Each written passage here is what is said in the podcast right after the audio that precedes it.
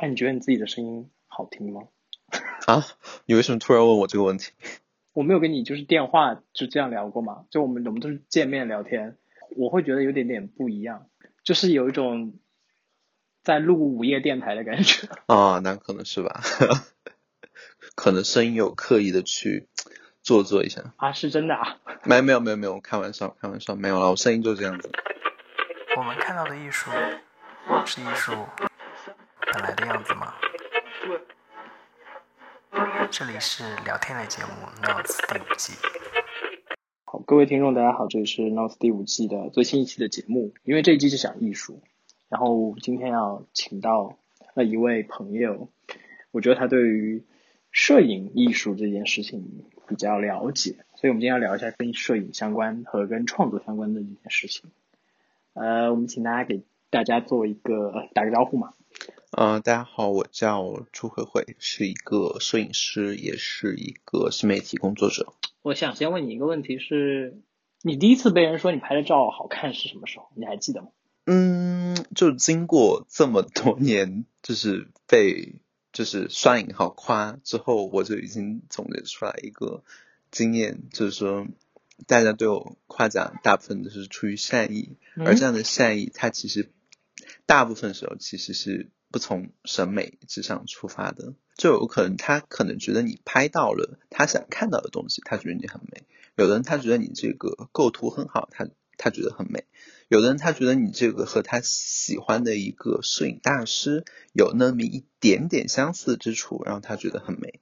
就所以我现在我也搞不懂，就是大家 夸我，就是你照片拍的很美，到底是从什么样的角度？所以说我就嗯。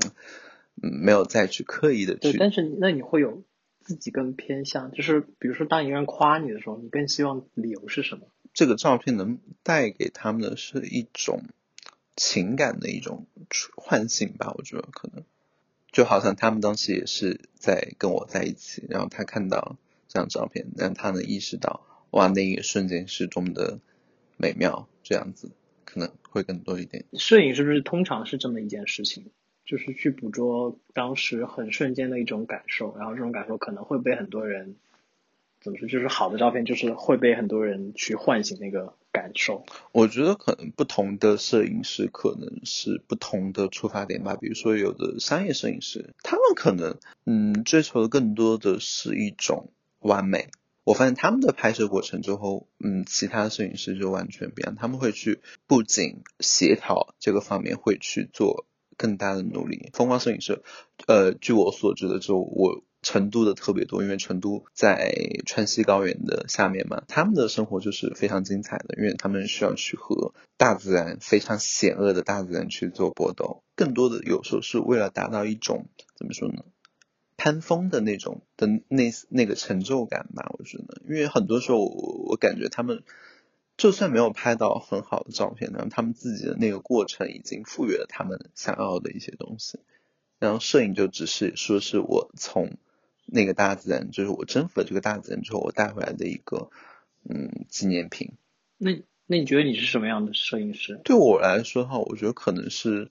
用摄影作为一个标记，来标记自己生活的一些时间点。因为我记忆力很差，我很长一段时间我都觉得自己必须要去看照片目录，我才能回忆起啊，我二零一九年的七月份我在干什么。真的，因为我现在整个对于我过去的这几年的回忆，完全就是静态的摄影的画面。天啊，我发现你那个你的电脑库存一定非常大吧？哦，对，我我有四块硬盘，现在每一个都是。好几的那种，对对对，现在还准备换另外一款硬盘。你会去定义你自己是哪一类吗？现在其实我现在不是很喜欢所有，就是不管是媒体稿也好，或者说是朋友介绍之间的那种，就是介绍词也好，我觉得没有一个是我喜欢的，或者说是想要成为的。因为我自己都很困惑，我到底是一个什么摄影师，或者说我是不是一个摄影师？因为因为从很多角度来看的话，我我觉得自己拍的只能说可以看，可能跟我工作性质有关系。因为我是做新媒体嘛，然后我是需要照片是出现在文章当中去辅佐呃文字的，对文字有时候会削弱照片的一些叙事的它的艺术性，让它的在线性会更强一点。然后我觉得我自己可能现在更像在线性的这样子的一个人，就是我不是说去在艺术创作，我只是记录，只是单纯的记录。哎，但是你之前呃，就是我们说要聊这件事情的时候，你不是给我发了一个你摄影师嘛？所以那个摄影师是你很喜欢的一个摄影师是吗？对他其实就是一个艺术性的人，就是当我作为一个在线性的人，或者说是记录性的人的话，我会想要成为一个就像他这样子的一个人。就他叫品克哈索夫，然后是呃，他最早的时候是在莫斯科电影学院，然后主修的是电影摄影，然后后来在八十年代的时候又就移居了巴黎，然后他，然后他最大的特点就是说是用光去表达色彩。在七八十年代的时候来过中国，然后呢，他拍出来的东西都不是说那种城市风光片，或者说是呃那种你知道，就是那种就是呃旅行画册上用的。嗯，对，我觉得更像是一种，哎，我真的有时候很难去说说明这些。艺术创作这件事情，有时候很难讲清楚为什么要，就讲清楚一种感觉。我觉得他私人性很强，我觉得我没有办法去讲个所以然出来。嗯，对我来说哈，我觉得可能去了解某种美学理论或者说是摄影理论，我觉得可能是一件很难的事情。我觉得还是更喜喜欢按照一些不那么清晰的东西去做一些事情。就像我们针对类比，就是以前的纯艺术的内容一样，就是其实现代很多的艺术创作，其实它不需要太多的技术成分。就比如说，其实很多人会用绘画的方式去表达他要表达的内容，但他其实的绘画技术和技巧并没有那么强。所以你觉得在摄影这件事情上也是一样的吗？就是，就是他如果不是很懂，比如说镜头什么什么之类，其实也是可以用这个语言去表达他要表达的内容。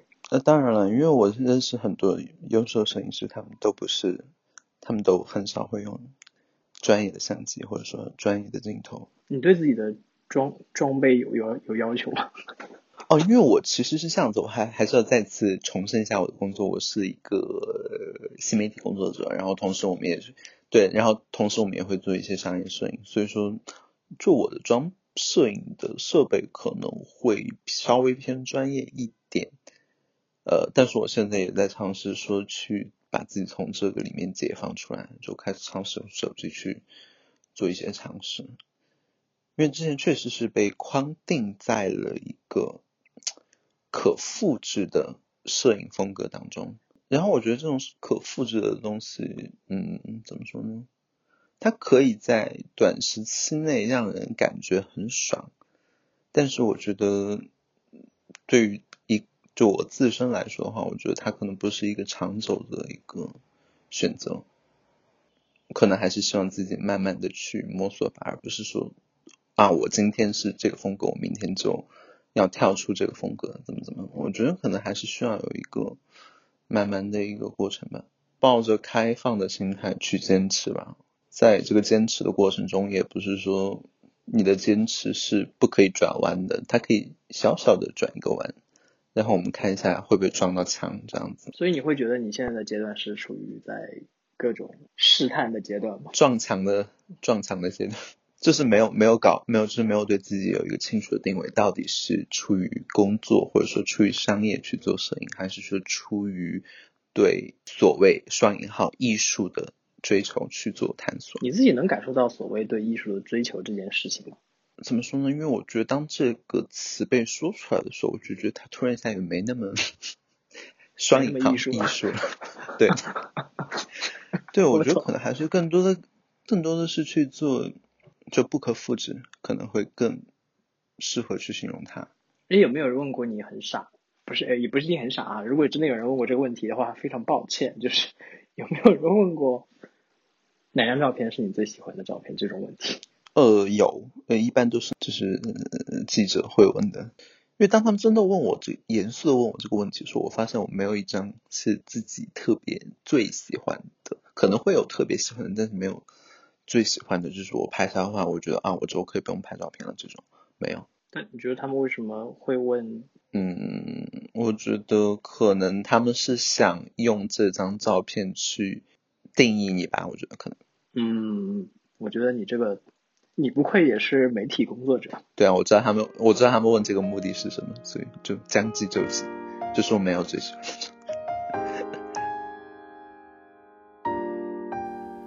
你正在收听的是聊天类节目《Notes》第五季。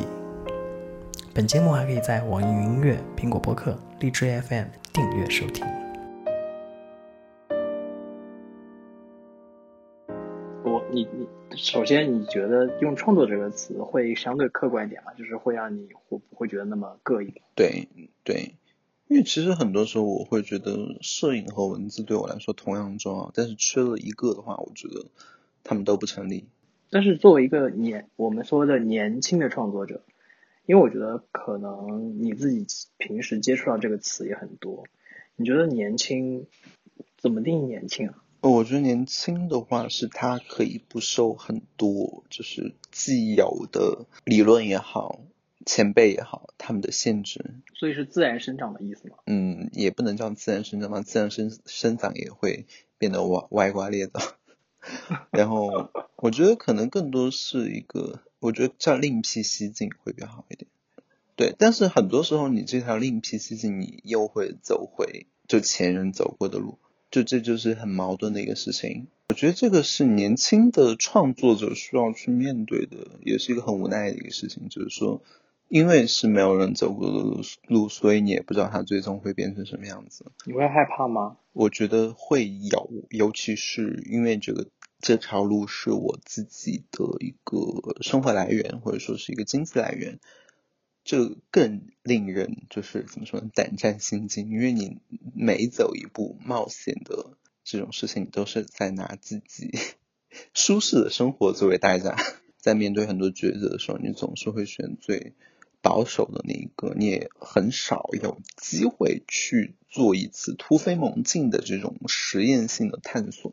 我发现其实还是很多人会对，就是会对所谓我们所谓的瓶颈期啊，或者是我们所谓的比较平缓的发展阶段的时候，经常听到的词就是你要突破啊，就包括对很多就是画家、艺术家也好，就是大家就是也会听到很多词，就是啊，你不要在你自己固有的这个模式上走到底，就是你还年轻，你应该多做一些突破跟尝试。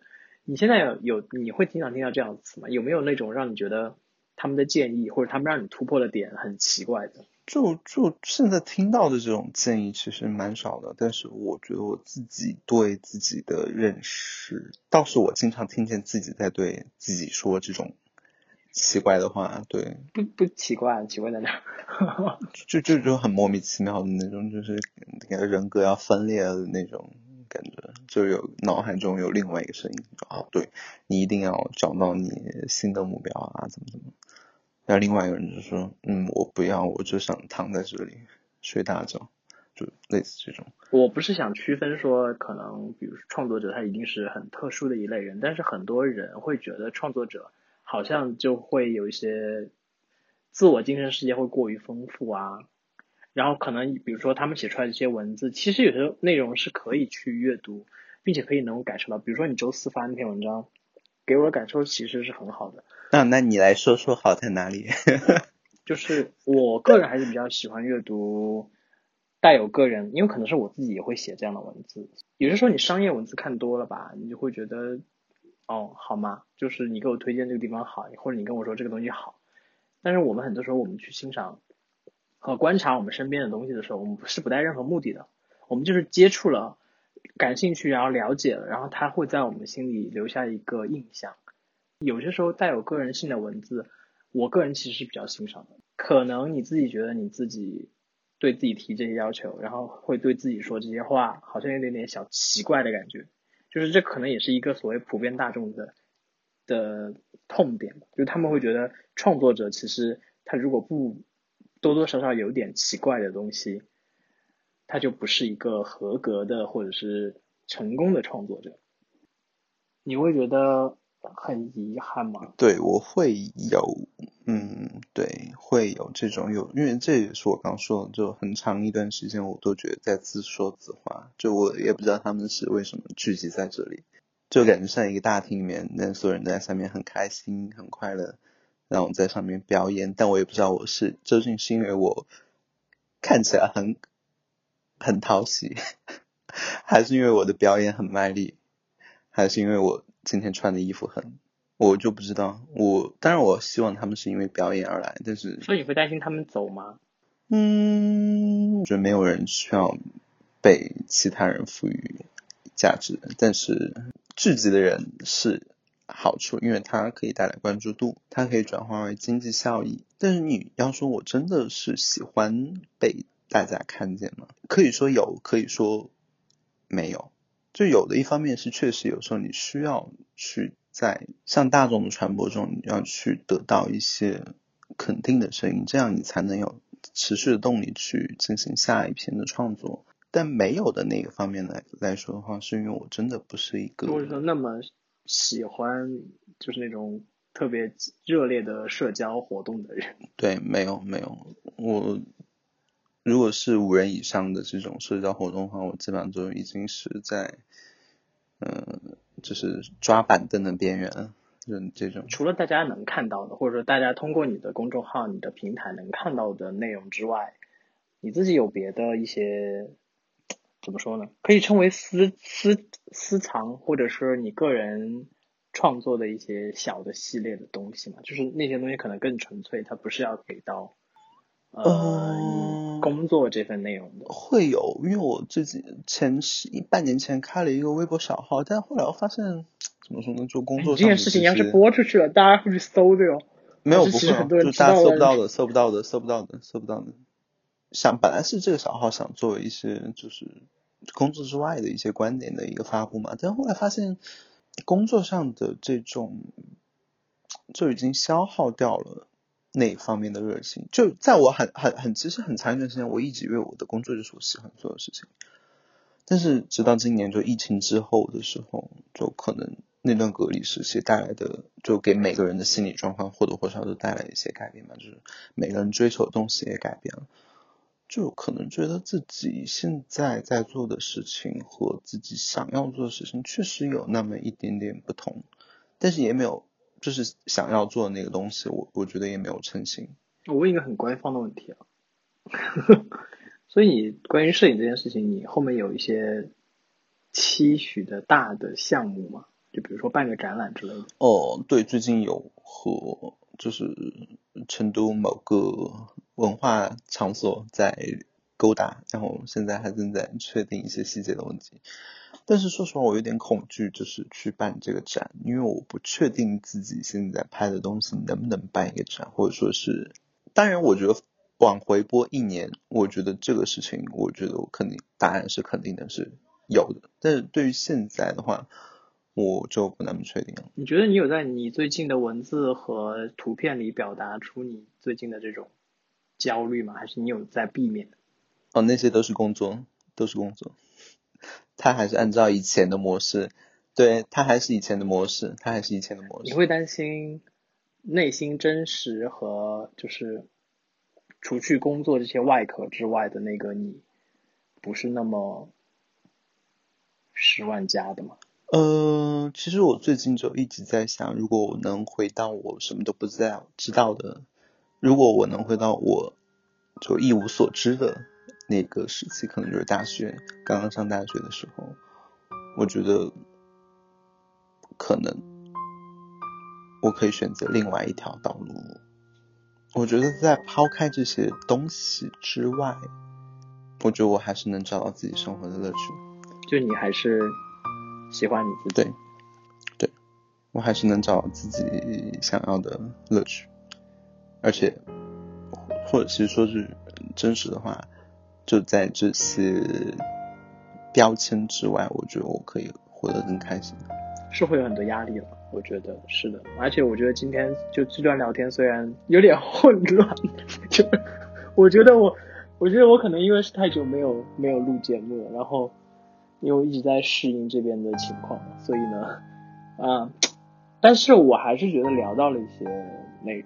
当然，我要重新在这个结尾重申一下，这个节目不是一个科普的节目，所以它就是一个记录性的节目。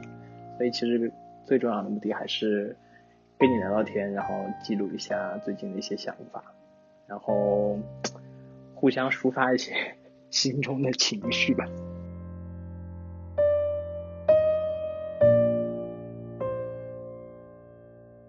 感谢收听本期节目，这里是聊天类节目《Notes》第五季。本节目还可以在网易云音乐、苹果播客、荔枝 FM 订阅收听，每周三更新。我们下周见。